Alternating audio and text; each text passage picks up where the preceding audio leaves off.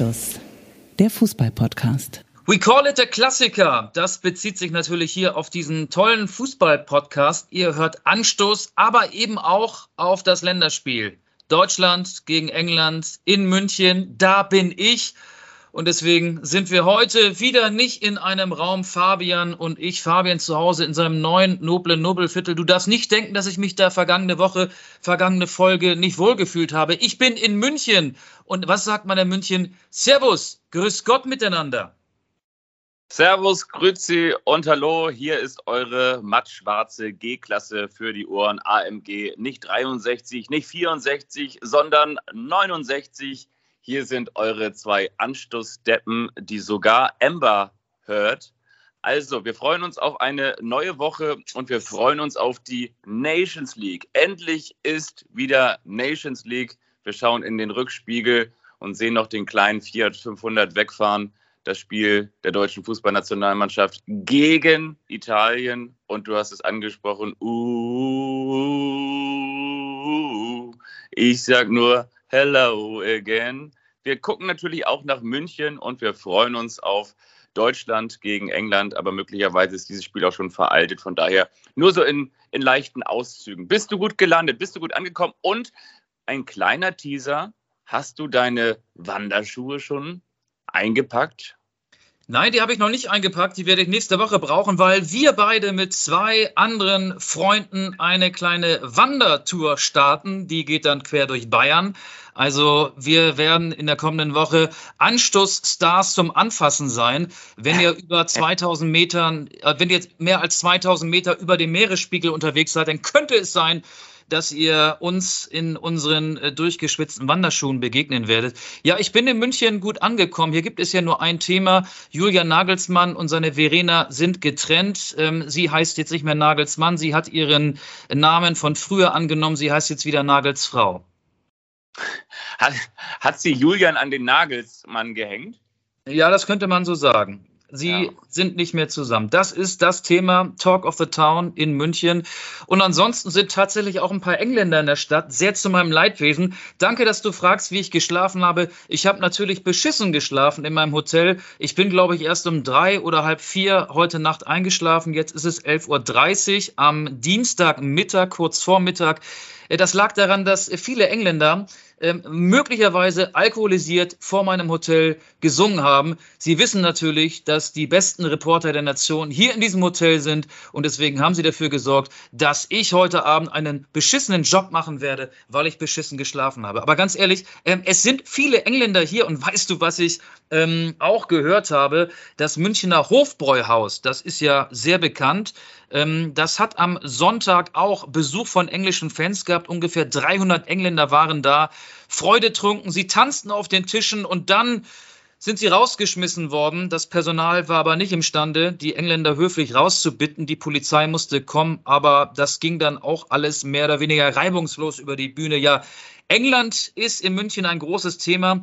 Und du kennst ja vielleicht auch in München diesen, diesen Garten und daran erkennt man auch, wie groß die Fußball-Euphorie ist. Es gibt auch diesen Park hier, diesen Garten, der heißt jetzt sogar Englischer Garten. Der heißt jetzt sogar Englischer Garten, ja. Den haben sie jetzt umbenannt. Genau.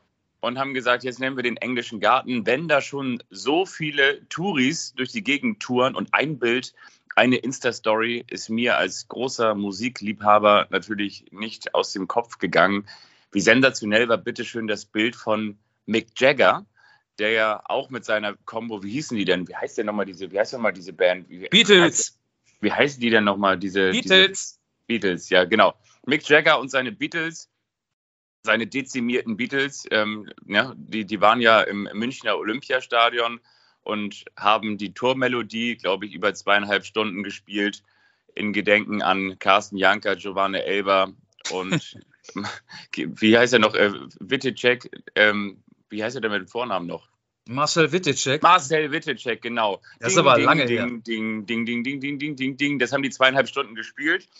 Mick Jagger und seine Beatles. Nein, aber es gab ja dieses ganz großartige Bild, wie Mick Jagger da einfach so ein bisschen, es sah ja wirklich so aus, als sei er da ohne Security so ein bisschen durch, durch München getourt. Klar, irgendeiner musste auch seine Insta-Story machen, aber er saß da auch mit einem großen, mit einer großen Mass an so einer Bierzeltgarnitur ähm, wie wir hier in Norddeutschland sagen, und hat da so einen, so einen schönen kräftigen Schluck genommen. Da dachte ich so, wow, wie cool muss das sein? Wie cool muss das sein, wenn du da sitzt und denkst so, ey, der Typ da drüben, der sieht so aus wie Mick Jagger von den Beatles.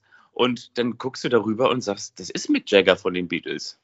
Ja, München ist eine Promi-Stadt. Du siehst sehr ständig Promis hier. Ich könnte mir vorstellen, dass ich heute auch noch Bastian Schweinsteiger und seine Anna sehen werde. Wobei, die habe ich zuletzt gesehen als Zuschauer in Paris. Da waren sie und haben ein bisschen Tennis geguckt. Aber ich glaube, die werde ich heute auch sehen, wenn ich gleich nochmal vor die Tür gehen werde. Wo du übrigens eingangs gesagt hast, Julian Nagelsmann ist der heißeste Single Münchens, könnte man wahrscheinlich auch sagen, Mats Hummels gefällt das. Ja, wobei der ist ja mal hier, mal dort, aber gar nicht mehr so oft in München. Ja, ich kann nicht sagen, mit wie vielen Frauen er sich in den vergangenen Tagen zwischen der letzten und der aktuellen Anstoßfolge vergnügt hat. Aber es werden möglicherweise einige gewesen sein, die nicht seine Frau sind. So ist es. Wenn Mats Hummels der Nagelsmann ist, nein, äh, lass uns lieber weiter über Fußball sprechen. Also britische englische Fans haben nicht nur dafür gesorgt, dass der Garten in München englischer Garten heißt, sondern die haben dich auch wachgehalten.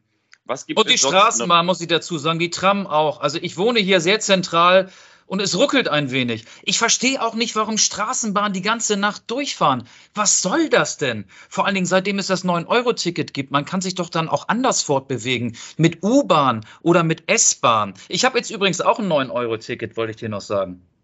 Cool da muss ich ganz ehrlich sagen, herzlichen Glückwunsch. Schön, dass der Gutschein angekommen ist. Schön, dass du dir das 9-Euro-Ticket gekauft hast. Hast du dann auch oben rechts noch ein ein Profilbild, also ein, ein Passbild aufgeklebt für deinen Ausweis, für deinen Kinderausweis. Bist du mit der, mit der Daran Bahn, arbeite ich noch, aber ich mache diesen Trend mache ich mit und ähm, ja, ich kann dir aber noch keine Horrorgeschichten erzählen, weil ich habe das 9-Euro-Ticket eingesetzt, um gestern vom Flughafen München hier in die City von München zu fahren und das hat wunderbar funktioniert. Ja, jetzt sind wir thematisch in München, aber vielleicht sollten wir auch thematisch noch mal ganz kurz eine kleine kurzweilige Reise nach Bologna machen. Da begann ja die Nations League für die deutsche Nationalmannschaft mit dem 1 zu 1 gegen Italien, gegen eine italienische Mannschaft, die ihre erste Elf auf zehn Positionen verändert hatte im Vergleich zum Spiel davor gegen Argentinien. Trotzdem nur 1 zu 1. Ähm, grundsätzlich muss man sagen, finde ich, war es eine lange und anstrengende Saison. Jetzt stehen noch diese vier Spiele in zehn oder elf Tagen an. Ich kann verstehen, dass das halt äh, nicht immer wirklich flutscht auf dem Rasen, aber es sind schon ein paar Nationalspieler deutlich abgefallen, finde ich. Beispielsweise Leroy Sané, der wird immer mehr zur Werbefigur eines deutschen Baukonzerns, finde ich. Weißt du, welchen Baukonzern ich da möglicherweise meine? Nee. Hoch, tief. Weil nach jedem Hoch kommt ein Tief. Und jetzt ist Leroy Sané wieder in einem Tief. Er ist so ein klassischer Hoch-Tief-Spieler. Die ganze Saison schon. Und ich könnte mir vorstellen, dass der heute Abend erstmal nur auf der Bank sitzen wird. Hast du das Spiel, oder anders gesagt, wie hast du es verfolgt? Wie hast du es gesehen? Dieses 1 zu 1 gegen Italien. Hat es dich vom Hocker gerissen? Oder ging es dir vielleicht auch so ein bisschen wie mir, dass du gesagt hast, ey, irgendwie habe ich heute gar keinen Bock auf Fußball. Reicht auch allmählich so ein bisschen. Ich habe gedacht, ey, heute habe ich gar nicht so viel Bock auf Fußball. Ich habe es tatsächlich im Sender gesehen. Ich musste arbeiten und habe dann festgestellt, nachdem in der 70. Minute dieser Spieler namens Pellegrini traf, ob er möglicherweise ein bisschen Wasser in den Hansi Flick Wein gegossen hat. Denn das war jetzt ja, wenn man so will, der erste richtige, richtige äh, Härtetest und gegen den, wie du schon gesagt hast, dezimierten Europameister von vor Ja, der zweite Jahr. eigentlich, ne? Gegen die Niederlande ja auch schon im März. Also die Niederlande und Italien waren die einzigen großen, gegen die Flick als Bundestrainer mit der Nationalmannschaft gespielt hat. Die ersten acht Spiele gewonnen gegen Mannschaften wie Liechtenstein, Armenien, Island und jetzt eben zweimal unentschieden gegen starke Niederländer, aber eben vom Papier her gar nicht so starke Italiener. Ja, das stimmt. Aber weißt du, was ich auch denke? Ich denke, dass dieses Länderspiel genauso übrigens auch wie jetzt dieses Spiel gegen, gegen England und das darauf folgende dann noch gegen Ungarn und dann wieder gegen Italien, das werden Länderspiele sein. Natürlich ist es Nations League, aber was ist Nations League? Also ist, ist die Nations League auch in den Köpfen der Nationalspieler ein wichtiger Wettbewerb? Nein. Was haben wir gerade für eine Phase in der Saison. Wir haben eigentlich eine Unphase. Also wir sind mit der Saison fertig. Der Spannungsbogen geht runter. Wir hatten dieses Vorbereitungstrainingslager, was eigentlich viel mehr war wie ein Urlaub in Marbella mit Familie und nebenbei ein bisschen Golf spielen und übrigens auch noch ein bisschen, dann Fußball war ja auch noch. Es, äh, die meisten, die, die mit der Nationalmannschaft nichts am Hut haben, die weilen auf irgendwelchen Yachten, die sind irgendwo unterwegs und, und weiß ich, so wie Robert Lewandowski, der jetzt gerade bei den French Open war oder Rafael Nadal, okay, der musste da ja auch noch spielen. Nein, also äh, es ist ja so, ähm, was haben wir gerade für einen Spannungsbogen bei den Nationalspielern? Wir haben einen Spannungsbogen, der eigentlich gerade auf dem Tiefpunkt ist. Und wir haben Spiele, die einen sportlichen Wert gleich null haben. Und ich glaube, wären wir jetzt im Oktober oder im September und du könntest diese Weltmeisterschaft auch thematisch und auch in den Köpfen noch viel mehr spüren, dann glaube ich, würden die Nationalspieler und dann würde auch Hansi Flick ähm, das alles ein bisschen anders angehen und dann könntest du es wahrscheinlich auch noch ein bisschen mehr bewerten. Ich muss ganz ehrlich sagen, ob du jetzt irgendwelche Vorbereitungs-, irgendwelche Testspiele hast ähm, oder irgendwelche belanglosen Spiele irgendwo auf dem Dorf zwischen Kropp und Elversberg, apropos Elversberg, das ist eigentlich komplett egal. Und von daher, ähm, ich glaube, diese, diese, diese Nations League-Spiele, die haben keinen Wert und deshalb kann man, glaube ich, diese Ergebnisse auch nicht so richtig bewerten. Ja, zu Elversberg kommen wir gleich noch. Ich sehe es nicht ganz so. Also du meinst, äh, aus dem Spannungsbogen wird ein Entspannungsbogen? Ja, ist so. Die Nationalspieler bräuchten wie jeder andere Fußballprofi auch allmählich mal Urlaub. Und damit meine ich nicht ein paar Tage ähm, Remi Demi auf Ibiza, sondern einen Regenerationsurlaub, einen erholsamen Urlaub. Aber da die Weltmeisterschaft ja im November beginnt, am 23. November das erste Spiel in Katar gegen Japan, das erste Spiel der deutschen Nationalmannschaft, ähm, gibt es jetzt auch gar nicht mehr so viele Testspiele vorher. Und diese Nations League hat schon an Wert gewonnen, weil die deutsche Mannschaft sich mit Italien und England und auch Ungarn, Ungarn hat ja zuletzt am Wochenende 1 zu 0 gegen England gewonnen, messen muss. Und ich glaube, wenn du ähm, dann nach Katar fliegst und gar keine große Mannschaft mal geschlagen hast, also das 1 zu 1 gegen den Europameister Italien, ja, Europameister, aber ja, auf zehn Positionen verändert, kannst du nicht äh, positiv bewerten. Und in den Niederlanden 1 zu 1 zu spielen, ist nun auch kein richtiger Erfolg, sondern ein Ergebnis, das okay war. Du musst eine dieser beiden Mannschaften, Italien im Rückspiel am 14. Juni oder eben äh, England heute, ähm, bestenfalls mal schlagen. So, äh, bevor dann die WM beginnt. Das ist wichtig für Selbstbe äh, Selbstbewusstsein. Und deswegen ähm, bewerte ich die Nations League ein bisschen höher als in den Jahren davor. Ähm, und die Nationalspieler müssen sich halt nochmal raffen, nochmal aufraffen, äh, diese Spiele dementsprechend auch anzugehen. Und deswegen wird Flick, glaube ich, nicht so viel experimentieren. Ähm, klar, er hat jetzt da auf den Außenverteidigerpositionen mit Kehrer links und Hendrich rechts, äh, Hendrichs rechts ein bisschen was ausprobiert. Das hat nicht so gut funktioniert. Ich kann mir vorstellen, ähm, er wird heute wieder viele Spieler, ähm, er, er, wird heute wechseln. Gündogan wird spielen wahrscheinlich. Musiala ähm, wird spielen und dann könnte Schlotterbeck möglicherweise auch reinkommen. Kai Havertz wäre auch denkbar. Ähm, aber er wird jetzt, ähm, da, das gibt der Kader ja auch nicht her, keine Debütanten, ähm, die ihr erstes Länderspiel machen, aufstellen, sondern er will schon versuchen, so wenig wie möglich zu experimentieren, um die Mannschaft auch mental zu stärken, damit sie mal wieder eine große Mannschaft besiegt, um dann auch eben mit diesem ja doch für die Psyche sehr wichtigen Erfolg in so ein wichtiges Turnier wie im Herbst die WM in Katar zu gehen. Ich habe da schon gerade eben einen Folgentitel rausgehört für vielleicht irgendwann mal, wenn Thilo Kehrer dann entsprechend wichtiger wird für die deutsche Fußballnationalmannschaft, wenn Thilo Kehrer zum Ausputzer wird. Aber noch einmal, um darauf einzugehen, du magst ja ganz generell damit recht haben und da würde ich auch gar nicht widersprechen wollen, dass du natürlich sagst, du musst auf dem Weg zur WM auch mal einen großen schlagen, um dir entsprechend Selbstbewusstsein zu holen. Aber Erinnern wir uns doch mal, egal ob wir jetzt eine Ausbildung gemacht haben, eine Meisterprüfung bestehen mussten oder vielleicht auch ein Studium oder Realschulabschluss oder Abi oder was auch immer gemacht haben. Wir hatten doch selber nicht den Spannungsbogen, als wir gesagt haben, okay, in zwei Monaten, da ist die Prüfung. Also fange ich jetzt schon mal an. Wer hat sich denn vor zwei Monaten, also am, am ersten Tag, sofort hingesetzt und alle Hausaufgaben gemacht. Das waren doch meistens nur diese gut aussehenden Mädchen in der Klasse, die das mal gemacht haben. Aber ich will jetzt auch gar nicht irgendwie gendermäßig unterscheiden, aber du weißt doch genau, was ich meine. Man hat doch irgendwann im, im Verlauf der Vorbereitung auf die Prüfung hat man doch den, den, Spannungsbogen aufgebaut. Und irgendwann weißt du, okay, jetzt wird es richtig ernst und jetzt muss ich wirklich Gas geben und jetzt muss ich wirklich bei 100 Prozent sein. Und ich glaube, bei all der Wichtigkeit, und es ist natürlich nach wie vor ein Länderspiel für die deutsche Nationalmannschaft und die ganzen Floskeln, ja natürlich, und immer, wenn man dieses Nationalmannschaftstrikot trägt und wenn man die Nationalhymne hört, das ist eine Ehre und das ist eine Verpflichtung und man muss und man will sich empfehlen. Ja, ja, ja, völlig klar. Aber es gibt eben auch ein paar Nationalspieler, die müssen sich nicht empfehlen. Die sind automatisch dabei. Die gehören zum Grundstock. Und bei denen, bin ich mir ganz sicher, läuft es bei 85 oder vielleicht auch bei 90 Prozent. Oder die haben andere Baustellen, das haben wir auch gehört. Der eine sagt, weißt du, du sitzt da auf dem, auf dem Podium bei der deutschen Fußballnationalmannschaft als Serge Gnabry. Und was hast du gerade gemacht in der Vergangenheit? Du hast gerade eine Werbekampagne, nämlich eine Crossover, eine, eine Kollaboration zwischen Gucci und Adidas gelauncht. Und außerdem musst du Fragen dazu beantworten, warum du diese 19 Millionen im Jahr beim FC Bayern München abgelehnt hast. Warum willst du eigentlich zu Real Madrid? Und was ist eigentlich mit Robert Lewandowski los? Die Aber der spielt ja für Polen.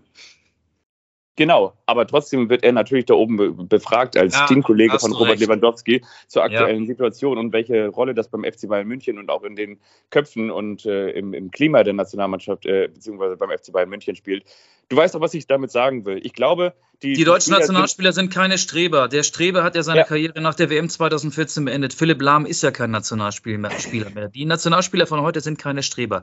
Bin ich ja bei dir. Aber ich glaube, wenn heute 69.000 in München sind, du gegen England spielst, äh, viele Nationalspieler, äh, man denke da an Rüdiger, Havertz, äh, Werner oder auch Gündogan, spielen in England. Andere haben da gespielt, wie Sané. Die Premier League ist die stärkste Liga der Welt. England ist inzwischen sportlich an der DFB 11 vorbeigezogen. WM Vierter 2018, ähm, EM Zweiter im vergangenen Jahr 2021. Also ich glaube, in den 90 Minuten wirst du dann, wenn du schon mitspielen darfst, äh, versuchen, alles zu geben und dieses Spiel zu gewinnen. Ähm, aber ich gebe dir recht, die Spannung ist nicht so da, als hätten wir jetzt irgendwie übernächste Woche ähm, den WM-Start in Katar. Das ist so, klar. Genau, und auch, auch da, auch da bin ich bei dir. Klar, heute Abend 69.000 und es geht gegen England und da weißt du natürlich, ich glaube, dann kommt auch das Kribbeln und dann bist du da auch am Start. Aber trotzdem ne, weißt du auch ganz genau, okay, das ist hier noch nicht der, das ist hier noch nicht das letzte Abendmahl, sondern das ist jetzt eben auch nur eines von, von vielen Spielen, ähm, wo noch ein bisschen taktiert wird, vielleicht auch nicht so viel wie vielleicht gegen Ungarn, aber wo trotzdem auch noch mal ein bisschen was probiert wird, wo du auch weißt, deine Beine sind noch nicht bei 100 Prozent, deine Form ist sowieso nicht bei 100 Prozent, deine mentale Stärke ist auch nicht bei 100 Prozent. Und wie sagt man so schön, diese Belastungssteuerung, ne? das machen ja viele im Profisportbereich, so dass sie auch durch gewisse Turniere hindurch trainieren, sodass sie dann eben in einem möglichen Finale bei 100 Prozent sind. Auch das ist natürlich momentan absolut gar nicht gegeben, sondern der, der Akku, der läuft eher momentan wahrscheinlich bei 75 Prozent. Und ja, von daher glaube ich, darf man das nicht überbewerten. Ich muss ganz ehrlich gestehen, ich habe jetzt gar nicht weiter in den, in den Länderspielplan geguckt, das wirst du wahrscheinlich besser wissen. Ähm, Richtung Herbst wird es wahrscheinlich dann schon auch noch ein paar Länderspiele geben. Und ähm, die, ja, die Nations League geht ja noch weiter. Ne? Es, es ja. steht ja dann noch ein Rückspiel in London gegen England an. Das ist am 26. September, meine ich. Und es gibt noch ein Heimspiel gegen Ungarn.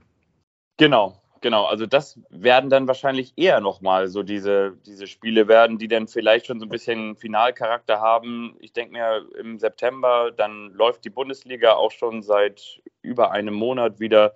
Dann sind auch die internationalen Wettbewerbe wieder da. Dann ist die WM auch schon fast wieder greifbar. Und dann hast du natürlich in London auch nochmal so ein Spiel. Das hat vielleicht ja auch nochmal so einen Wiedergutmachungscharakter. Wir erinnern uns an das Aus bei der vergangenen Europameisterschaft. Also da würde ich dann eher sagen, so, okay, da, da will ich mal sehen, wie, wie fit ist die deutsche Fußballnationalmannschaft. Kann sie nicht nur eben mit einer mit einem starken Gegner gut hantieren, sondern kann sie eben auch mit diesem ganzen Surrounding, mit der Drucksituation und so umgehen. Da würde ich eher sagen, lass uns da mal gucken. Aber trotzdem, lasst uns auch gerne auf diese Spiele gucken und kommenden Montag werden wir sie dann natürlich analysieren, weil im Vorwege macht das, glaube ich, jetzt gar keinen Sinn, oder? Ja, das stimmt. Ähm, wenn ihr die Folge jetzt beispielsweise erst am Mittwoch oder Donnerstag hört, dann hat Deutschland schon gegen England gespielt. Den solltet ihr jetzt einfach mal vorspulen. beziehungsweise jetzt wieder stoppen und äh, starten, denn jetzt wechseln wir, weiß nicht, wollen, wollen wir mal ein bisschen über das sprechen, was in der Bundesliga so passiert ist oder sich da anbahnt. Ich denke da an äh, Schalke. Schalke hat offenbar einen neuen Trainer gefunden. Frank Kramer, der für Arminia Bielefeld im Abstiegskampf nicht mehr gut genug gewesen ist, soll jetzt das äh, Jahr nach dem Wiederaufstieg von Schalke 04 als Trainer begleiten. Kramer äh, zu Schalke, das ist so dann aber auch die Vollbremsung in der Aufstiegseuphorie, oder wie siehst du das? Ich kann mir vorstellen, dass äh, Rufen Schröder möglicherweise gesagt hat, Kramer auf dem Transfermarkt, was die Trainer angeht.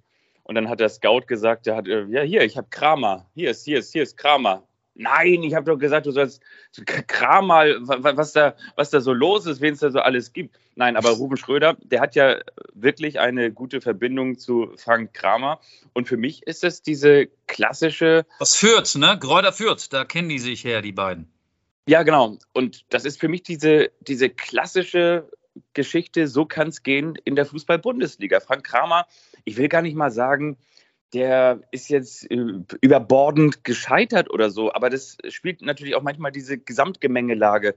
In welcher Situation befindet sich der Verein? Bist du eher der Feuerwehrmann? Bist du eher derjenige, aber äh, der, der etwas gestalten, der etwas entwickeln soll? Und Frank Kramer mit der Vergangenheit, Gräuter Fürth und äh, Düsseldorf und so, und das lief ja irgendwie nicht so alles rund und äh, sollte dann ja aber äh, eigentlich ja auch klappen und galt ja immer so auch als der, als der junge und jung denkende Trainer. Und ähm, ja, wie gesagt, bislang war der, der große Erfolg verwehrt. Und dann plötzlich nach dem Aus von Uwe Neuhaus bei Arminia Bielefeld äh, im Abstiegskampf äh, wurde er geholt äh, im vergangenen Jahr und ähm, war dann plötzlich auch mal wieder da auf dieser Bundesliga-Bühne, auf der häufig zitierten, und ist jetzt ähm, ja kurz vor dem Abstieg von Arminia Bielefeld freigestellt worden, als der, der Torwarttrainer da übernommen hat. Das war ja auch alles ein bisschen überraschend. Und plötzlich ist er wieder Bundesliga-Trainer. Und ähm, das, das spricht natürlich irgendwie dafür, dass diejenigen, welchen, die mit ihm ein bisschen enger zusammengearbeitet haben, wohl mehr wissen, was er alles kann und dass er möglicherweise sein gesamtes Potenzial bislang noch nicht entfalten konnte. Aber auch wirklich diese Geschichte, ich will ihn jetzt nicht mit Typhoon Korkut vergleichen, aber wenn du manchmal denkst, du, deine Karriere ist schon, schon längst vorbei, äh, geht es in der Fußball-Bundesliga dann doch auch mal wieder ganz schnell und du bist wieder da. Und mich hat das auch überrascht, aber wieso nicht? Äh, für mich ist das der Beweis, äh, dass die fetten Jahre bei Schalke 04 endgültig vorbei sind. Leere Kasse statt Klasse. Also Kramer ist, glaube ich, da auch eine Billiglösung. Schalke muss ja auch noch seinen Vorgänger mit durchschleppen oder seinen Vorvorgänger. Büskens ist ja sein Vorgänger. Der würde dann Co-Trainer werden unter Kramer. Dimitrios Gramotzis, der muss ja weiter bezahlt werden, weil sich sein Vertrag durch den Aufstieg äh, von Schalke 04 bis 2023 verlängert hat. Das ist ja auch eine sehr skurrile Situation. Der ist äh, gefeuert worden, damit Schalke den Aufstieg nicht verspielt. Dann steigt Schalke auf und Gramozis bekommt äh, noch ein Jahr Vertrag und verdient wahrscheinlich jetzt ähm, ja vielleicht genauso gut oder sogar ein bisschen mehr als Frank Kramer. Also das ist für mich der Beweis dafür, dass bei Schalke jetzt auch tatsächlich auf das Geld geachtet wird. Äh, früher war Schalke 04 Drama Baby und jetzt ist Schalke Kramer Baby. war, war das aber auch nicht so? Ich, ich wollte es jetzt gerade nochmal nachschauen. War das nicht so, dass Mike Büskens schon mal der Vorgänger war von Frank Kramer, damals bei Kräuter Fürth? Ja, da ähm, fand auch eine Staffelstabübergabe statt. Entweder folgte Kramer auf Büskens oder Büskens auf Kramer. Das weiß ich ehrlich gesagt äh, nicht mehr so genau. Aber ja, mich überrascht das sehr, aber ich kann es aus finanzieller Sicht dann auch nachvollziehen. Für Kramer ist es eine Riesenchance, hätte er wahrscheinlich auch nicht im Traum daran gedacht, nochmal so einen vom Namen her großen Verein wie Schalke 04 zu trainieren. Klar, Schalke ist nur ein Aufsteiger, aber Schalke wird in der kommenden Saison ähnlich wie Werder Bremen nicht wie der normale Aufsteiger behandelt ja. und beobachtet werden in der ersten Liga. Und jetzt ist er zu 99 Prozent, noch ist es ja nicht offiziell gemacht, aber neuer Trainer beim FC Schalke 04. Glückwunsch! Aber bei solchen Mannschaften oder bei solchen Vereinen musst du dich ja auch häufig gegen ein gesamtes Umfeld durchsetzen oder innerhalb eines gesamten Konglomerats behaupten. Und dadurch, dass er jetzt mit Rufen Schröder einen Fürsprecher auf seiner Seite hat, der ja gleichzeitig da eben auch äh, der, der Baumeister ist, der da im, im, Management auf jeden Fall mit äh, eine strategische Position innehat, kann das ja auch wiederum was werden. Also wenn er ja. tatsächlich der Trainer ist, für, für den ihn viele halten und er jetzt eben dieses Umfeld hat und neue Möglichkeiten und wie du schon sagst, Schalke ist nicht der klassische Aufsteiger, aber ja, das, das kann, ich, ich glaube, man muss ihm da jetzt einfach mal eine faire Chance geben, auch wenn, wie du auch eingangs schon gesagt hast, das schon überraschend kommt, dass er jetzt Trainer geworden ist bei Schalke 04. Ja, besser Rufen Schröder als Fürsprecher haben als äh, Gerhard Schröder. Also da kann sich äh, Frank Kramer schon sehr glücklich schätzen, dass er an den richtigen Schröder geraten ist. Ähm, ja, wollen wir auch noch über Daniel Farke reden bei Borussia Mönchengladbach, über die Fark News, die uns der Bökelberg äh, da ähm, verkauft hat in den vergangenen Tagen. Oder ähm, ist das schon zu weit weg? Oder hast du noch andere Themen? Du hattest vorhin mal äh, Elversberg angesprochen. Was war denn in Elversberg? In Elversberg haben wir uns richtig schön vergaloppiert. Wir haben Post bekommen. Wir haben wie jede Woche Feedback bekommen von vielen Hörerinnen und Hörern, die auch nach wie vor abstimmen. Das gibt es unter anderem bei Spotify oder auch bei Apple Podcasts. Da kann man Sterne verteilen. Auch da bekommen wir viele neue Abstimmungen und die sind auch häufig sehr positiv. Dafür möchten wir Danke sagen. Aber wir werden nicht der Podcast, der Transparenz-Podcast Nummer eins in Deutschland, wenn wir nicht auch mit Kritik ganz nach vorne steil gehen würden. Und so kam die Kritik berechtigterweise als Replik auf unser Schlagzeilen-Orakel vom vergangenen Montag. Denn wir verorteten Elversberg im Bereich Völkling. Und unser Podcast-Hörer hat gesagt, ich höre euch eigentlich immer sehr, sehr gerne, aber ihr seid in diesem Fall auf Zeitungsniveau. Und entsprechend haben wir gesagt, das möchten wir natürlich gerne gerade rücken. Wir möchten uns entschuldigen. Wir möchten uns einfach äh, auch ein bisschen selbst ähm, auspeitschen dafür, dass wir Elversberg im, im, falschen Landkreis untergebracht haben. Und deswegen habe ich Wikipedia nochmal aufgeschlagen. Die Sportvereinigung 07 Elversberg e.V. kurz SV Elversberg ist ein Fußballverein in der saarländischen Gemeinde spiesen-elversberg.de, ah nee, Spiesen-Elversberg im Landkreis Neunkirchen. Also. Ja, neun, äh, genau, und, und auspeitschen. Also wenn hätte ich die Peitschenhiebe verdient, weil ich habe diesen Fehler gemacht. Elversberg gehört zum Landkreis Neunkirchen. Glückwunsch auch da nochmal nachträglich zum Aufstieg in die dritte Liga. Und Neunkirchen, Borussia Neunkirchen, war damals Gründungsmitglied 1963 der Fußball-Bundesliga. Und weißt du, wer der Trainer ist von Elversberg? Horst Steffen. Dass du das wieder weißt, ey.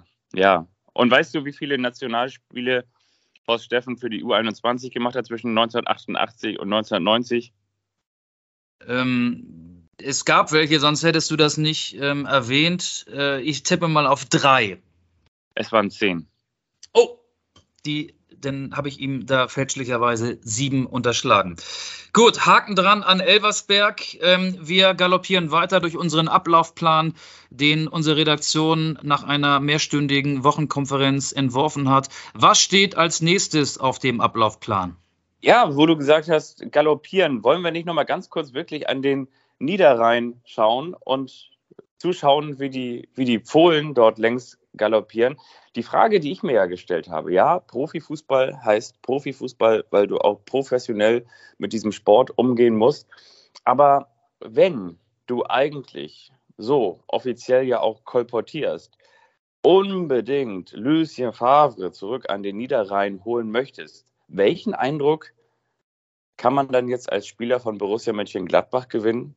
Welchen Eindruck und vor allen Dingen auch welche Rolle nimmt letztendlich Daniel Farke ein. Die 1b, ist das so ein bisschen, ist er der, der Oliver Kahn von der Fußball-Weltmeisterschaft 2006? Ist er die 1b und die 1a ist Jens Lehmann? Er ist der Timo Hildebrand von 2006, die Nummer 3. Na, ich weiß ich nicht. Also, ähm, ja, im ersten Moment schon. Er ist nicht der Favorit, aber Ey, das ist doch dann auch vergessen, oder? Wenn die Vorbereitung läuft, wenn er die Spieler überzeugt, ähm, wenn er, er ist ja noch nicht so bekannt in Deutschland, Daniel Farke, der ist äh, Mitte 40, 45, glaube ich, ist einer der vielen, äh, eines der vielen Trainertalente, das Borussia Dortmund hervorgebracht hat, damals von der Zweitmannschaft des BVB nach England gegangen, Norwich City trainiert, zuletzt in Russland bei FK Krasnodar gewesen. Vielleicht auch eine Trainerstation, die er nachträglich gerne aus seinem Lebenslauf gestrichen hätte. Keine Ahnung. Wird er uns vielleicht auch verraten, ähnlich wie der Sandro Schwarz ja getan hat bei der ersten Medienrunde vor Berliner Journalisten, der neue Hertha-Trainer. Ich kann zu Daniel Farke gar nicht viel sagen. Er ist immer nur einer gewesen, auch nachdem seine Zeit in Norwich zu Ende ging, der auch mal gehandelt wurde bei mehreren Bundesligisten. Und Gladbach hat ihn jetzt geholt. Ähm, auch das ist ein vielleicht etwas bescheidenerer Weg äh, Borussia Mönchengladbach hat ja ähm, Geld für Adi Hütter ausgegeben vor einem Jahr, um den von Eintracht Frankfurt loszueisen. Und bei Daniel Farke wird da keine Ablöse fällig. Bei Borussia Mönchengladbach ist alles ein klein wenig bescheidener. Auch Roland Firkus ist ein bisschen bescheidener. Auch nicht so bekannt wie der ja zum Teil omnipräsente Vorgänger Max Eberl. Also die, die, die Fohlen, die müssen sich erst noch empfehlen und das trifft auf Daniel Farke genauso zu und aus dem Hause Folgentitel, die es nicht in die Folge geschafft haben. Möglicherweise auch hier wenn bei Borussia Mönchengladbach nicht mehr so viel Holz vor der Hütte, Hütter ist. Ah, jetzt habe ich mich versprochen darin. Schneiden wir raus. Hütter. Hütter ist. Borussia Mönchengladbach ist zu lang. Das, der, alleine dieser Vereinsname nimmt ja schon ähm, ganz viele Schriftzeichen ein. Ähm, da müssen wir aus Borussia Mönchengladbach BMG machen oder, oder aus Borussia Mönchengladbach einfach nur Gladbach. Dann können wir über diesen Folgentitel diskutieren. Ja, ja. Was haben wir noch auf der To-Do-List? Was müssen wir heute noch machen? Wir müssen noch die Zähne putzen, wir müssen noch die Wäsche aufhängen und wir müssen heute noch, heute Abend ins Fußballstadion gehen. Also du auf jeden Fall. Ich muss heute Abend in den Sender. Aber was haben wir heute noch auf unserer To-Do-List? Welches Thema müssen wir noch beackern? Wird Albert Streit immer mehr zum Robert Lewandowski? Nee, wird Robert Lewandowski immer mehr zum Albert Wegstreit-Profi? Also das, was er jetzt nochmal nachlegt. Und da möchte ich dich vielleicht auch mal kurz herausfordern. Ich möchte mit dir wetten. Und der Wetteinsatz ist das Kicker-Sonderheft für die Saison 2022-23. Ich möchte mit dir um das Kicker-Sonderheft wetten, dass Robert Lewandowski noch in dieser Transferperiode den FC Bayern München verlässt. Ich halte dagegen. Okay. Nach dem, was in den letzten Monaten passiert ist, kann ich mir eine weitere gute Zusammenarbeit mit dem Verein nicht vorstellen, sagt Robert Lewandowski oder sagte er vor wenigen Tagen im Kreise der polnischen Nationalmannschaft.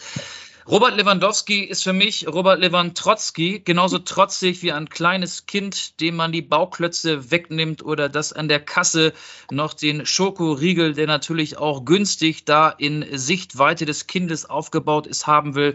Es bekommt diesen Riegel nicht, schmeißt sich vor die Kasse, veranstaltet ein riesengroßes Theater und die Eltern kriegen Schweißausbrüche, weil natürlich der ganze Supermarkt dann auf dieses Kind und diese Eltern schaut. Jetzt guckt die ganze Bundesliga auf Robert Lewandowski. Er ist trotzig, er war es schon damals, als er Borussia Dortmund verlassen sollte, aber er wird damit, glaube ich, nicht durchkommen.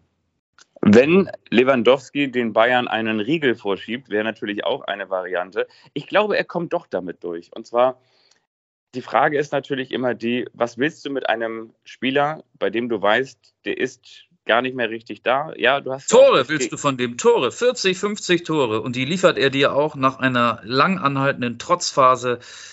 Hatten wir ja letzte Woche schon. Wenn die Saison läuft, Lewandowski wieder spielt, dann will er sich ja auch in seiner besten Form präsentieren.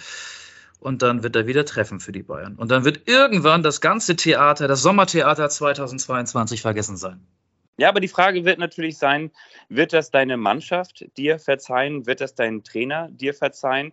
Und zwar deshalb, weil du natürlich genau damit unfassbar viel Unruhe reinbringst. Und das, was du jetzt zwischen den Zeilen raushörst, nicht nur bei Manuel Neuer, bei Leon Goretzka, auch bei Serge Gnabry im Kreise der Fußballnationalmannschaft, dann tangiert das diese Binnenruhe, des FC Bayern München schon auch erheblich. Und das ist ja auch etwas, was momentan Robert Lewandowski in Kauf nimmt. Und die Frage ist natürlich, inwieweit ist der FC Bayern München bereit, das in Kauf zu nehmen? Ist die Mannschaft bereit, das mitzutragen? Und ist der Trainer bereit, Julian Nagelsmann das auch zu dulden? Und da bin ich wirklich mal gespannt, wie das in den kommenden Wochen und Monaten weitergeht. Und ich kann mir vorstellen, dass der FC Bayern München am Ende sagen wird, okay, komm, dann so nach dem Motto, dann geh mit Gott, aber geh.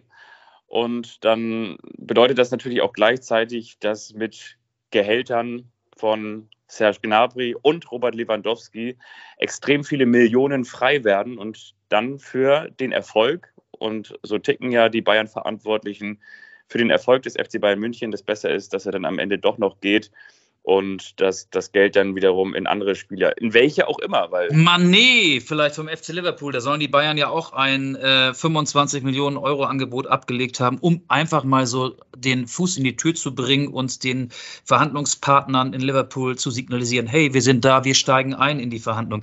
Ähm, ja, ich glaube auch, dass das Thema Lewandowski bis zum letzten Tag, bis das Transferfenster schließt, ein Thema sein wird in München und erst dann wird Ruhe sein. Ich weiß nicht, ob seine Mitspieler Spieler ihn so kritisch sehen, wie du es gerade gesagt hast.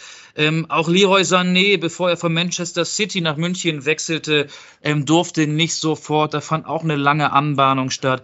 Fußballspieler sind dann auch ähm, eine Mannschaft, wenn sie gemeinsam erfolgreich sind und wenn sie als Team funktionieren. Ähm, dann funktionieren auch alle Charaktere miteinander. Aber ansonsten ist ja jeder Fußballspieler ähnlich gestrickt. Alle wollen ihre persönlichen Ziele durchdrücken. Lewandowski Lewandowski sieht sein Ziel, seine Zukunft beim FC Barcelona. Und äh, andere Spieler haben möglicherweise auch ganz individuelle Ziele und würden vielleicht nicht ganz so weit gehen wie Lewandowski, aber von denen ist keiner prinzipientreu, vertragstreu. Das ist part of the game, part of the business. Und ich glaube, die Mitspieler sehen das bei weitem nicht so kritisch wie die Öffentlichkeit, wie die Fans oder wie wir Journalisten. Weißt du, was ich glaube? Ich orakel jetzt keine Schlagzeile und vergaloppiere mich wie mein lieber Podcast-Kollege Michael Augustin in Elversberg, sondern ich sage, der FC Bayern München wird Robert Lewandowski ziehen lassen und wird die Christopher Nkuku vom Transfereis holen und wird am Ende dann doch den großen Transfer Nkuku landen. Und zwar eben keinen Spieler, der mittlerweile Ende 20, Anfang 30 ist, und eigentlich auf dem internationalen Parkett schon überall getanzt hat und vielleicht ja auch in der Form schon absteigend ist wie Sadio Mané, sondern du holst einen, der immer noch großes Entwicklungspotenzial hat, der in Europa eine, ein heißes Eisen ist, der überall gehandelt wird. Und am Ende geht die Nummer für den FC Bayern München in doppelter Hinsicht gut aus. Es wird eine Win-Win-Situation geben. Robert Lewandowski streikt sich weg und Christopher Nkuku geht zurück zu seinem alten Trainer zu Julian Nagelsmann. Who knows? Ich denke mal, das Thema wird uns noch ein paar Wochen beschäftigen und wir werden auch in einer der kommenden Folgen hier in diesem Podcast bestimmt noch mal drüber diskutieren. Möglicherweise auch darüber, dass der FC St. Pauli und ich komme hier immer so als großer FC St. Pauli Missversteher rüber. Ich komme hier immer so als großer Gegner rüber, aber das will ich gar nicht sein. Ich möchte aber trotzdem noch mal sagen, ich finde, der FC St. Pauli zeigt, sollte es jetzt wirklich so kommen, eine unfassbare Kleinbürgerlichkeit, so als würdest du in einem Vorort wohnen und vor deinem Haus sind richtig viele Parkplätze frei. Du musst erstmal sagen, worum, worum geht es jetzt gerade? Ja, also ich kann das, mir schon das, denken, worauf du hinaus willst, aber nimm mal unsere Hörerinnen und Hörer mit. Genau, das, das mache ich gerne. Dafür musst du mich nur ganz kurz einmal durchlassen. Und zwar, du stellst dir du, du, hast, du wohnst draußen in einem Vorort. Du hast unfassbar viel Platz. Du hast keine enge Parkplatzsituation, wie man das aus der Innenstadt kennt, wo mittlerweile die Parkplätze, die man mieten kann, über 100 Euro kosten, weil die Nachfrage so groß ist. Sondern du wohnst irgendwo draußen, wo ganz viel Platz ist. Und man hat sich da irgendwo entweder im Neubaugebiet oder irgendeinem Wendehammer hat man sich vielleicht ein Grundstück oder eine Doppelhaushälfte gekauft oder vielleicht ja auch gemietet, wie auch immer.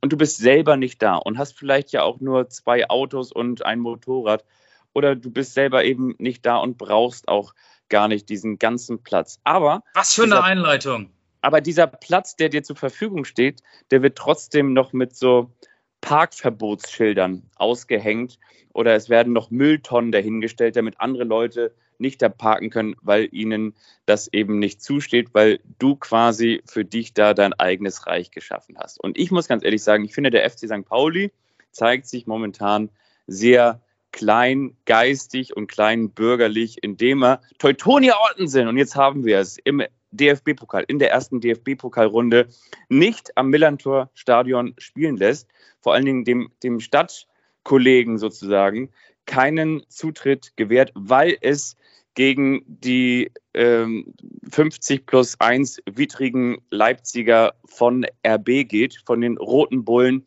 und somit ähm, Tiere suchen ein Zuhause, aber dürfen nicht beim FC St. Pauli auf die Weide. Da muss ich ganz ehrlich sagen, das finde ich irgendwie ein bisschen kleinkariert. Ähm, ja, kann man so sehen. Ich sehe es anders, weil ähm, ich finde, du hast nicht so viele Möglichkeiten, schon gar nicht, wenn du wie St. Pauli in einer anderen Liga spielst als RB Leipzig, da ein Zeichen zu setzen gegen dieses Konstrukt. Ich meide den Begriff Verein bewusst. Warum, ähm, muss ich nicht erklären, äh, haben wir auch, ich glaube, gefühlt ist es jede Woche ein Thema, aber wir sind in der Vergangenheit sehr, sehr oft über RB Leipzig gestolpert und haben über dieses Konstrukt, über diese Betriebssportgemeinschaft aus äh, Österreich ähm, gesprochen.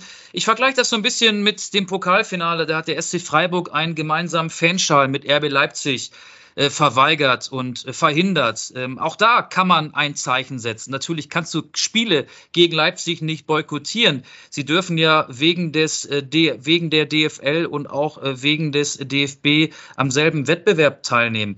Ähm, aber ich finde, so mit, mit diesen kleinen Botschaften setzt du immer mal wieder ein Zeichen und machst darauf aufmerksam, dass RB Leipzig doch in dem Wettbewerb, an dem du auch teilnimmst, eigentlich nichts zu suchen hat. Und deswegen finde ich das gut. Ja, aber ich denke mir doch, weißt du, die Welt, die dreht sich weiter. Und man kann das auch immer alles ähm, kritisieren. Und ich finde auch zum Beispiel dieses Fußballkonstrukt, da bin ich total bei dir, das kritisiere ich auch. Ich heiße es ja auch nicht für gut. Nur die Frage ist, ob man mit diesem Boykott nicht auch gleichzeitig ein Zeichen gegen Vielfalt und gegen Veränderung setzt. Und das nun ausgerechnet bei einem Verein, der für Vielfalt steht und für ähm, neues Denken, für ein großes Miteinander und für Grenzen im Kopf abschaffen. Und dann ausgerechnet eben so diese Doppelmoral rauszuholen, das finde ich, das geht dann zu weit. Vor allen Dingen, und da muss man ja ganz ehrlich, ja. ganz kurz, und da, da, da muss ich ja ganz ehrlich sagen, und vor allen Dingen schießt du ja letztendlich Teutonia Ottensen damit ins Knie. Und zwar könntest du ja sagen, ihr könnt hier irgendwie bei uns spielen und keine Ahnung was, wir supporten euch im, wir supporten euch bei eurem ähm, möglicherweise größten Spiel in der Vereinsgeschichte. Und alle St. Pauli-Fans, keine Ahnung was, ähm, für Teutonia Ottensen macht es laut. Ja, aber Moment mal, Teutonia Ottensen ist ja auch ein ähm, sehr fragwürdiger Verein der ähm, dubiose Geldgeber hat und der mit äh, Geld, was er nicht selbst erwirtschaftet hat, so schnell wie möglich in den Profifußball will. Also Teutonia Ottensen, da haben sich ja auch bei dieser Pokalansetzung die richtigen gefunden, ist ja RB Leipzig im Kleinen auf äh, norddeutschem Regionalliganiveau. Also wer mehr über Teutonia Ottensen erfahren möchte, der sollte sich mal ähm, so in die Hamburger Amateurfußballszene oder in Artikel ähm, von, von den bekannten Fanportalen oder, oder, oder Portalen, Fußballportalen, wollte ich sagen, äh, einlesen. Also äh, da triffst du jetzt aber auch nicht die Falschen, finde ich. Mag sein, dass das auch noch bei der Haltung des FC St. Pauli eine Rolle gespielt haben mag, aber Haltung ist schon ein gutes Stichwort, auf das ich hinaus möchte.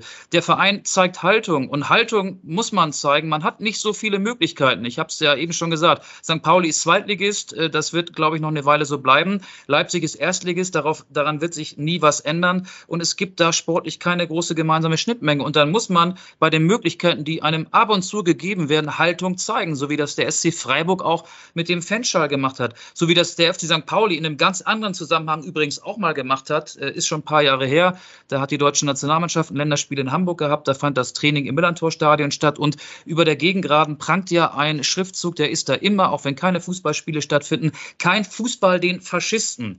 Der gehört dahin. Der DFB hat das abgehängt, weil er keine politischen Botschaften wollte. Daraufhin gab es einen Riesenstreit zwischen dem DFB auf der einen und dem FC St. Pauli auf der anderen Seite. Hat jetzt nichts mit diesem Fall, den du da gerade skizziert hast, zu tun, aber es hat was mit Haltung zu tun. Haltung ist wichtig, nicht nur im Fußball, sondern auch im wahren Leben. Und ich finde gut, dass St. Pauli an dieser Stelle Haltung zeigt. Das verstehe ich auch.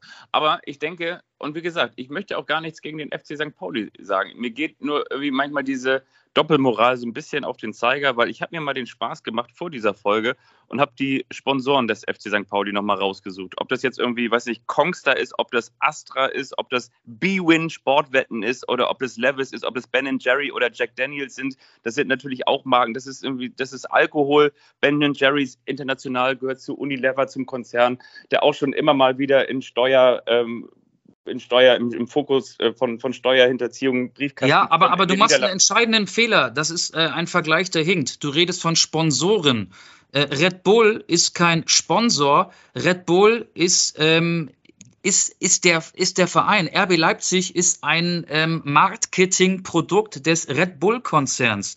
Ähm, und da spielt Leipzig keine große Rolle. Red Bull hat damals versucht, einen Verein zu catchen. Fortuna Düsseldorf und selbst der FC St. Pauli sind äh, damals von Red Bull angefragt worden und haben Danken abgelehnt.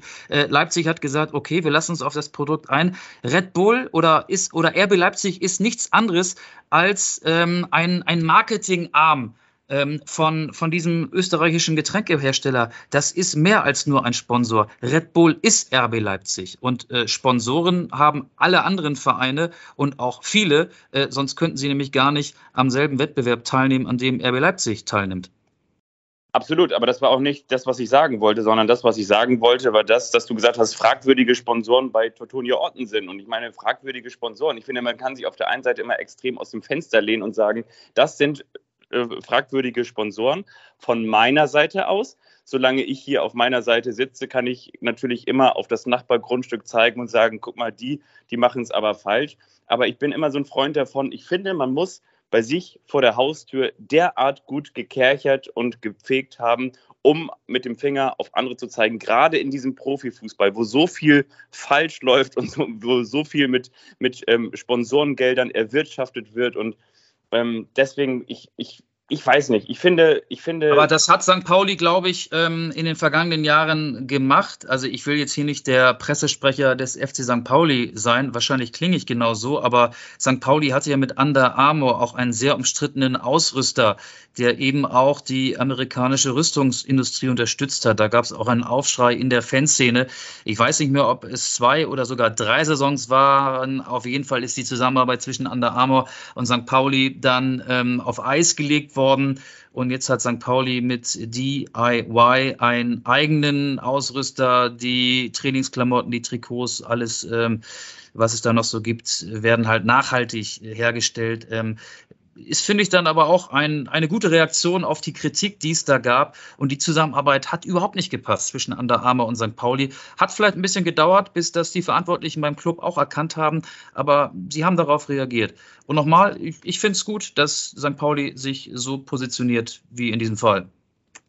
Ja, und ich habe irgendwie immer gedacht, so, dass es ähm, über den Dialog funktioniert und eben nicht über den Boykott. Und deswegen fand ich, war das irgendwie für mich in meinen Augen so ein bisschen zu, zu einfach zu sagen, so nach dem Motto, nee, wir wollen euch hier nicht haben, geht mal ins Volksparkstadion oder in die, tatsächlich ja in die, in die Plumbeck Arena nach Norderstedt. Aber ähm, es ist ja auch schön und äh, so, so, ein Podcast lebt ja auch davon, dass wir ja unterschiedliche Meinungen haben. Und noch einmal, und das muss ich wirklich ganz klar herausstellen, ich habe überhaupt gar nichts gegen den FC St. Pauli und ähm, muss auch sagen, dass ich. Ähm, ich auch nicht.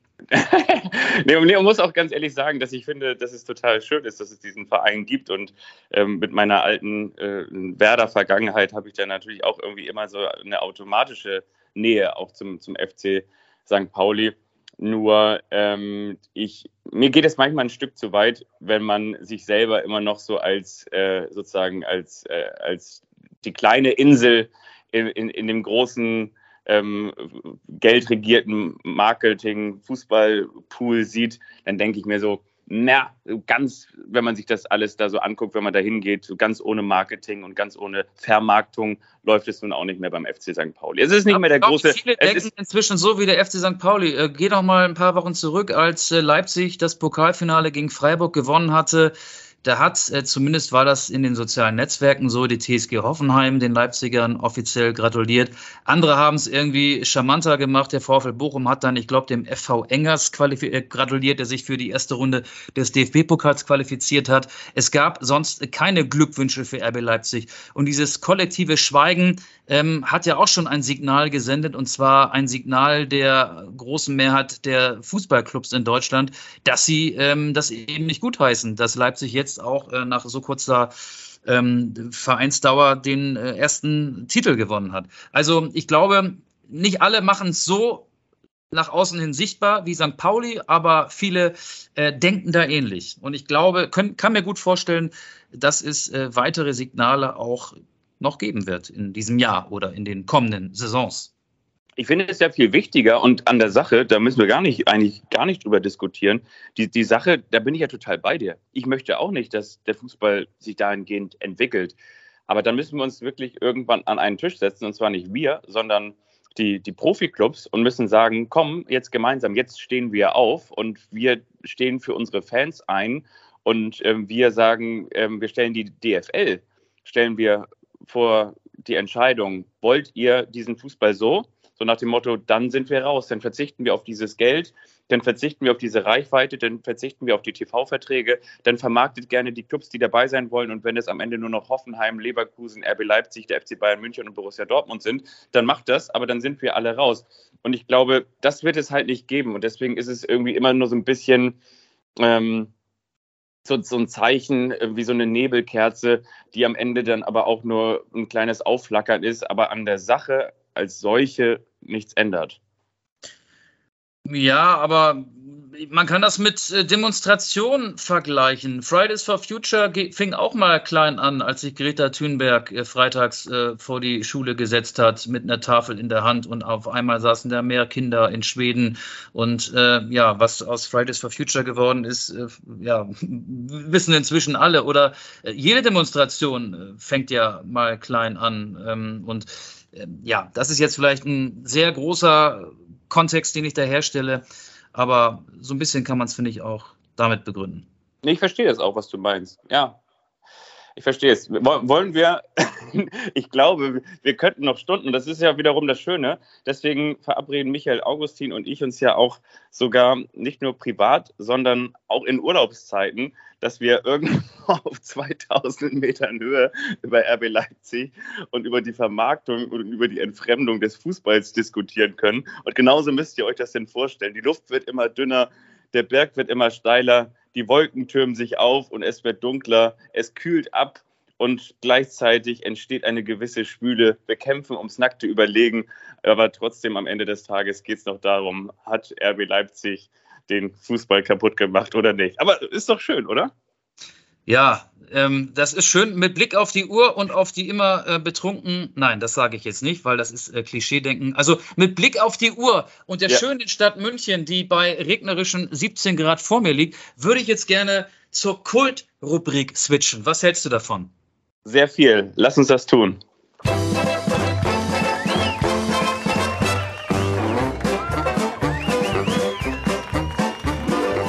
Das ist der eine der überrascht den anderen.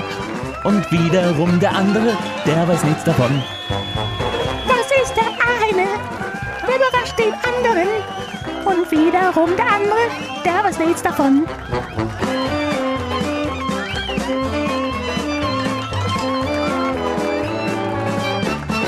Der eine überrascht den anderen. Und da ist sie schon. Herrlich. Und du darfst entscheiden, ob du zuerst überrascht werden möchtest oder mich zuerst überraschen willst. Okay, dann, dann lege ich einfach mal los. Wir haben ja viel Zeit schon verloren und wir starten in dieser Rubrik, wie Gott sie schuf, mit, und da bin ich jetzt mal gespannt, mit der Nations League beziehungsweise mit den Orten, an denen in Deutschland die meisten Länderspiele stattfanden. Und ich möchte mit dir die Top 10 durchgehen. Ich hoffe, du kennst diese Liste nicht. Und ich kenne sie nicht. Super. Dann möchte ich mit dir einmal die Top 10 der Städte, in denen es die meisten Länderspiele der deutschen Fußballnationalmannschaft gab. Möchtest du von hinten nach vorne oder von vorne nach hinten? Ähm, also ich werde die Top 10 nicht in die richtige Reihenfolge bringen können. Ich kann dir jetzt einfach mal so aus der Hüfte ein paar Städte und Stadien nennen, von denen ich glaube, sie wären auf jeden Fall dabei. Wollen wir es so machen oder willst du es chronologisch anlegen? Dann lass uns das ruhig chronologisch anlegen. Glaubst du zu wissen, äh, in welcher Stadt es die meisten Fußball-Länderspiele gab? Ja, das glaube ich schon. Berlin. Das ist richtig. Das ist Berlin. 46 Länderspiele, 18 Siege, 15 Remis, 13 Niederlagen. Besonderheit, erstes Heimspiel, höchste Niederlage in einem Heimspiel und das erste Spiel vor mindestens 100.000 Zuschauern, nämlich ganz genau 105.000 Zuschauer passten damals rein in das Berliner Olympiastadion. Kommst du auch auf Platz 2? München. Nein. Auf Platz 2 liegt, du hast noch eine Chance. Dortmund. Nein. Nee, Dortmund ist die Neuzeit. Ich muss mich jetzt ähm, in, die, in die frühen äh, Jahre zurückbeamen. Dann sage ich mal Hamburg. Die zweitmeisten Länderspiele der deutschen Fußballnationalmannschaft fanden in Hamburg statt. 35, 20 Siege, 6 Remis und 9 Niederlagen. Und das einzige WM-Länderspiel gegen die. Das einzige WM-Länderspiel? Gegen die DDR. Ach, DDR, ja, stimmt. Ich war jetzt gerade 2006. DDR, genau, 74. Jürgen Sparwasser, schöne Grüße. Ähm, genau. Auf der Nummer 3 und damit die Bronzemedaille. Ich bleibe bei München. Ich sage jetzt immer München. Irgendwann muss München kommen. Nein, ist nicht richtig. Es ist eine Stadt, in der unter anderem mal das magische Dreieck gespielt hat. Stuttgart. Und es gab auch hier eine Besonderheit: Länderspiel von mindestens 100.000 Zuschauern, Klammer auf, 102.000 Zuschauer passten wohl mal in das Stadion in Stuttgart. Nummer 4? Nummer 4, sag du? München. Nein. Diese Stadt, in der es die viertmeisten Länderspiele der deutschen Fußballnationalmannschaft gab, ist bekannt dafür, dass man sich hin und wieder auch mal verkleidet. Köln. Ja. 28 Länderspiele, 18 Siege, 8 Remis und 2 Unentschieden. Und eine Besonderheit, es fand ein Geisterspiel statt, und zwar am 13. Oktober 2020. Und Nummer 5, ich bin mir sehr sicher, ist München. Nummer 5 ist München. Ding, ding, ding, ding, ding, ding, ding, ding, ding, ding, ding. Von Carsten Janker über, naja, den einen oder anderen Nationalspieler ist München die Nummer 5, 28 Siege, 14 Remis und 6 Niederlagen. Mit der Besonderheit, es fand auch ein WM-Finale in München statt und zwar 74. Das ist komplett richtig. Und wir machen die Top 10 noch voll. Auf der 6 Hannover, auf der 7 Düsseldorf, auf der 8 Frankfurt, auf der 9. Oh, ich wollte noch weiterraten. Oh, wolltest du noch weiterraten? Auf der 9 Hannover, Nürnberg. Düsseldorf, Frankfurt auf jeden Fall noch. Ähm, so, und dann haben wir ja noch die Nummer 9 und Nummer 10. Jetzt hast du aber hier ganz schön auf die Tempo-Taste gedrückt. Also ähm, Frankfurt ist die 8, habe ich das richtig gesehen? Frankfurt ist die 8, genau die 9 ist. Ähm, ah, Gelsenkirchen, also Schalke. Nein, die 9 ist Nürnberg. Ah, dann müsste ich jetzt ja konsequenterweise sagen, dass Schalke die 10 ist. Ja, ich sage, Schalke ist die 10. Dortmund ist die 10. Ach, Dortmund fehlt noch, richtig. Dortmund aber auch erst seitdem das äh, Westfalenstadion ein sehr großer Signal Iduna Park ist. Also Dortmund ist ja so ein bisschen äh, das Lieblingsstadion der Nationalspieler, äh, die heimliche Heimat der DFB 11. Mit einer Besonderheit, die ich mir jetzt gerade ausgedacht habe, denn ein ehemaliger Nationalspieler erzielte ein unfassbares Traumtor in seinem Abschiedsspiel. Lukas Podolski gegen England. So ist es. Auf der 11, da machen wir ganz kurz noch Gelsenkirchen und auf der 12 dein Lieblingsverein, in dessen Stadion es den höchsten Heimsieg gab. Leipzig. Ganz kriegt er gar nicht über die Lippen. Ja, ich habe so. gerade überlegt, äh, Leipzig äh, hätte ich jetzt nicht gedacht. Ich hätte eher Mönchengladbach äh, weiter vorne eingeordnet. Aber äh, der Bökelberg war ja für Länderspiele nicht so gut geeignet und der Borussia Park ist ja auch noch nicht so alt. Ähm, man muss da ja wirklich äh, Jahrzehnte zurückgehen, um diese Liste vorherzusagen. Aber das habe ich ganz schön schlecht gemacht, würde ich sagen. Berlin nee, war richtig. Berlin war bei, bei mir die Eins und auch in Wirklichkeit die Eins was ich wirklich auch interessant finde, also was ich wirklich interessant finde, sind so Sachen, wenn man so in der Geschichte kramt und du, das ist ja alles irgendwie unsere Geschichte und irgendwie auf der anderen Seite, wenn man unsere Großeltern anguckt, ja, dann sind die mittlerweile alt und faltig. aber zum Teil leben sie ja eben auch noch und die haben das alles erlebt und dann stellst du fest, okay, fünf Heimspiele, in Anführungsstrichen Heimspiele, in diesem Fall auch kursiv gedruckt, in Breslau. Dann haben wir ein Heimspiel 2 in Königsberg, in Beuthen, gehört auch zu Polen, Stettin. Und was ich wiederum auch in Anführungsstrichen ganz witzig fand, hier steht drei Heimspiele der deutschen Fußballnationalmannschaft und zwar zwischen 1927 und 1937 in Altona. Ach, auf der Adolf-Jäger-Kampfbahn hieß sie damals ja. auch schon so, wahrscheinlich.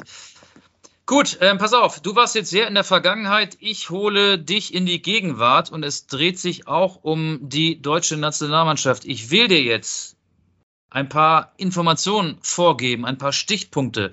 Wer bin ich? Du sollst aktuelle deutsche Nationalspieler raten, die auch alle zum Kader, zum England-Kader gehören. Ich glaube, das kriegst du hin. Also, der erste Spieler, den ich suche, hat gespielt für Manchester City, für Preston North End, für den FC Middlesbrough, ist dann aber am Southgate falsch abgebogen. Wer bin ich oder wer ist er?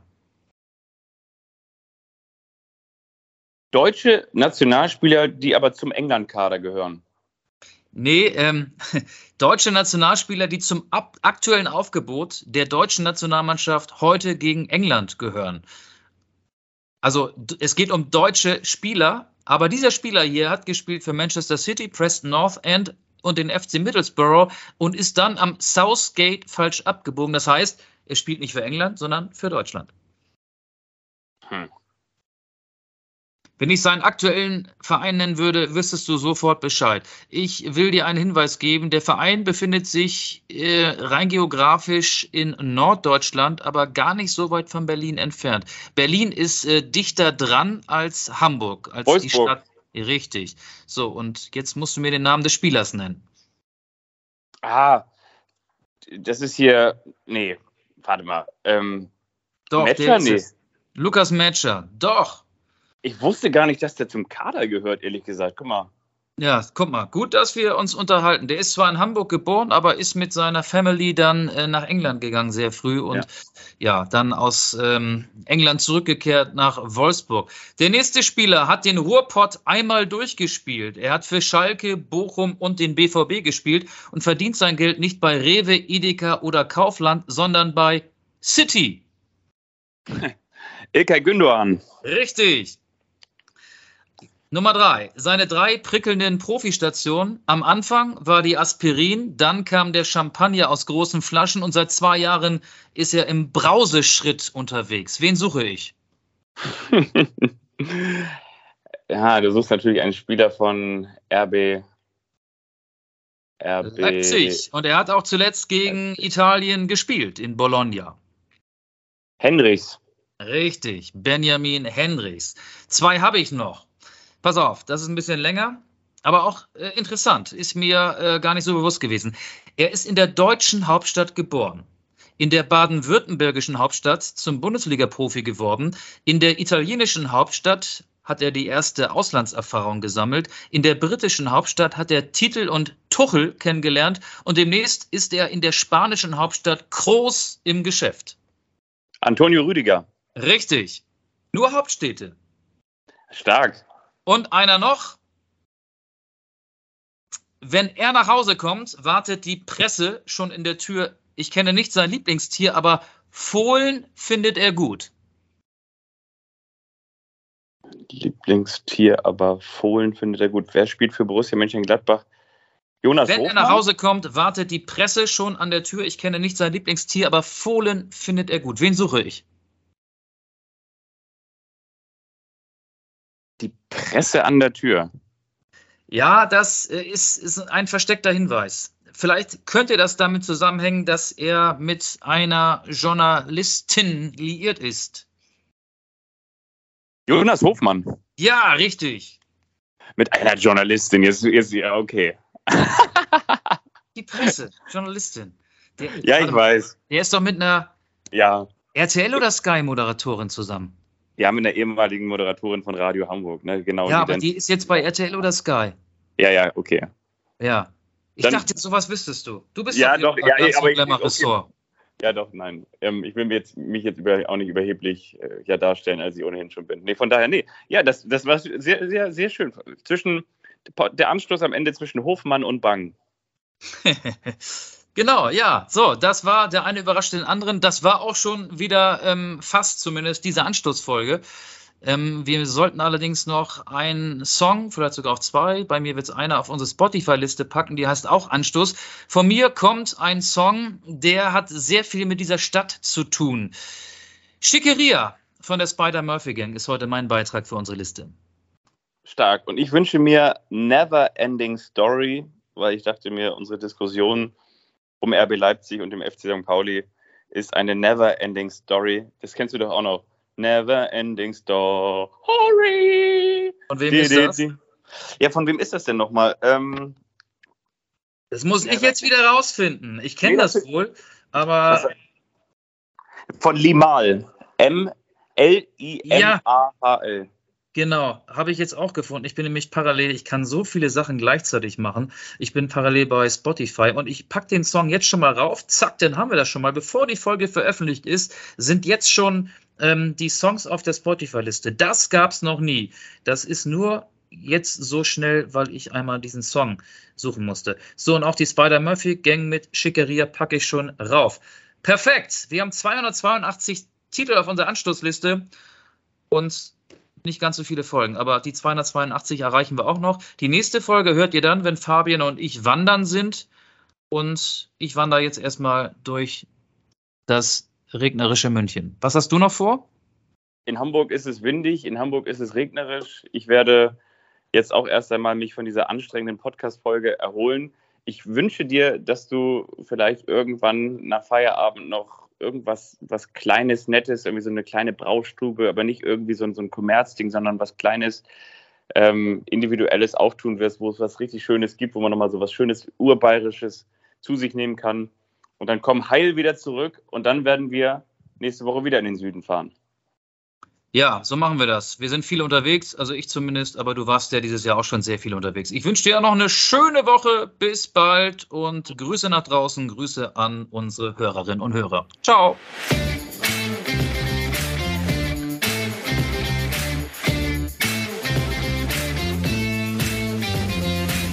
Anstoß, der Fußball-Podcast.